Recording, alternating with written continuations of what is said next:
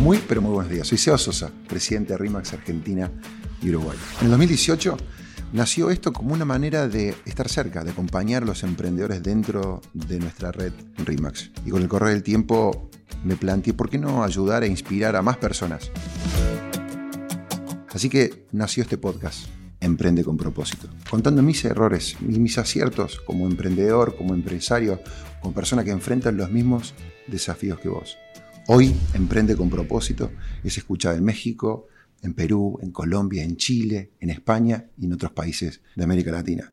Y a lo largo del tiempo hemos ido sumando también la historia de otras personas que comparten nuestros valores, nuestros ideales y este propósito. Así que si sabes de alguien, es tu historia quizás o la de otra persona que vale la pena contar, escribinos a podcast Y para los que les gusta ver, pueden ver una versión cortita en nuestro canal de YouTube, Emprende con propósito. Liderar es provocar crecimiento. Lo que quiero compartir con ustedes hoy eh, fue una conversación, fue una reflexión que compartí hace, hace un tiempo ya con, con el, círculo y el espacio de líderes nuestro dentro de la, de, la red. Yo tengo la, dicha de compartir el camino, la vida, los negocios, con una mujer que constantemente eh, me, está provocando. Me está provocando a, crecer, a, ser una mejor persona. Y, me falta un montón todavía, así que creo que habrá mucha más provocación en, en mi vida por delante. Y algunas de esas charlas que hemos tenido es lo que provocó, es lo que generó esta reflexión que quería compartir en el día de hoy.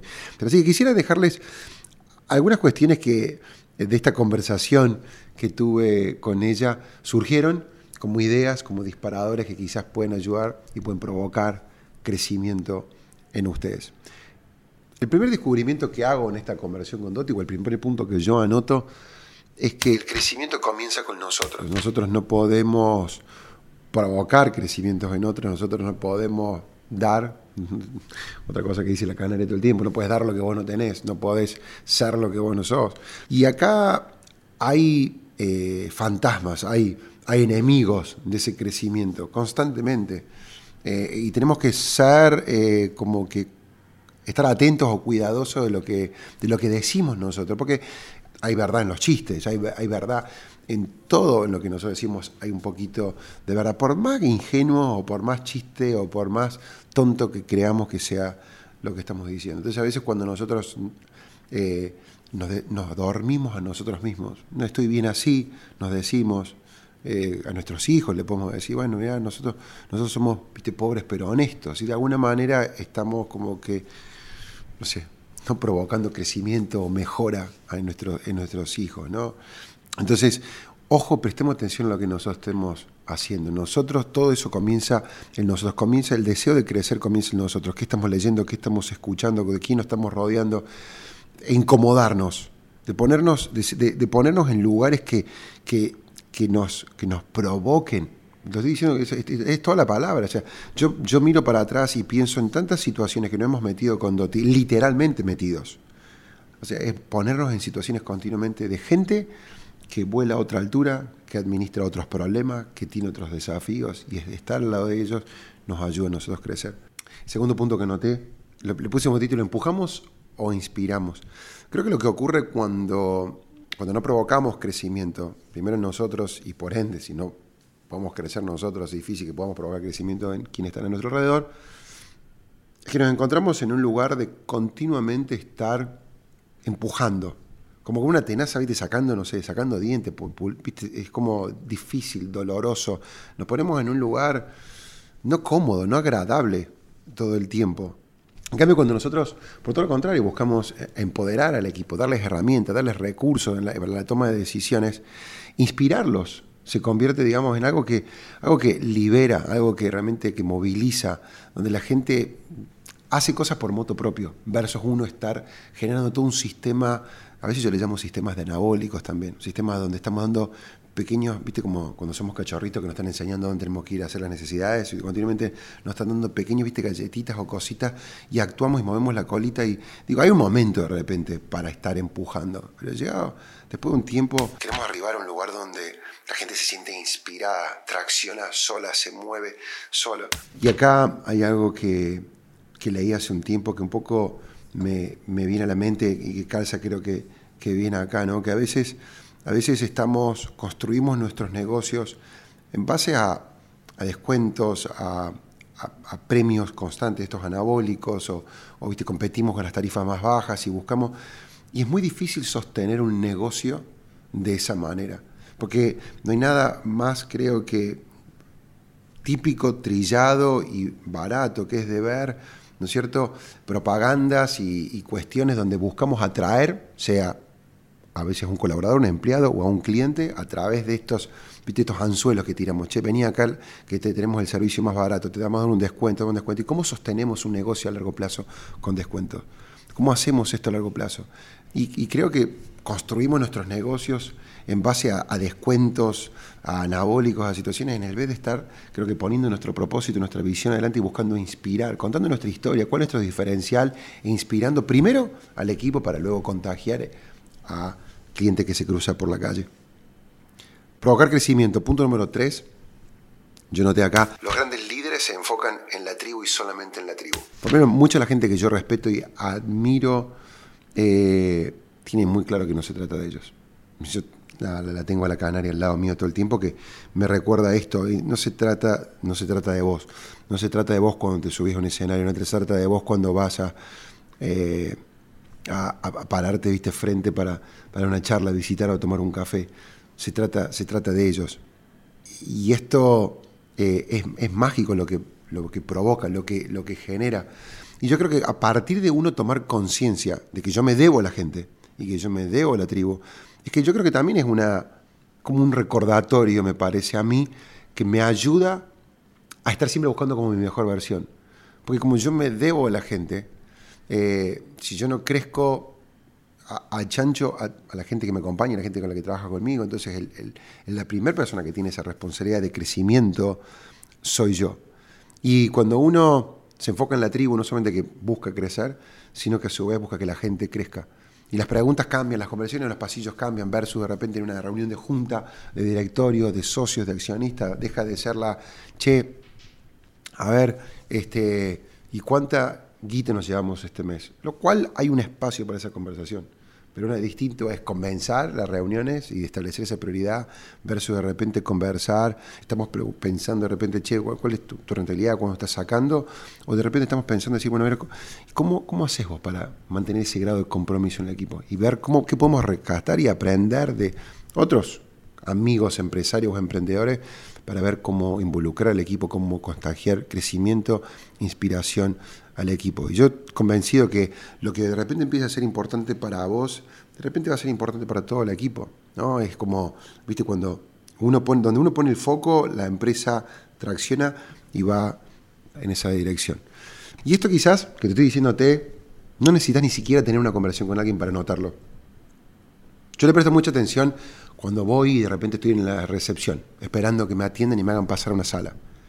Yo observo de repente el escritorio de la persona, veo, nunca te pasó de ver, de repente viste un balde debajo de un aire acondicionado, porque el aire acondicionado gotea.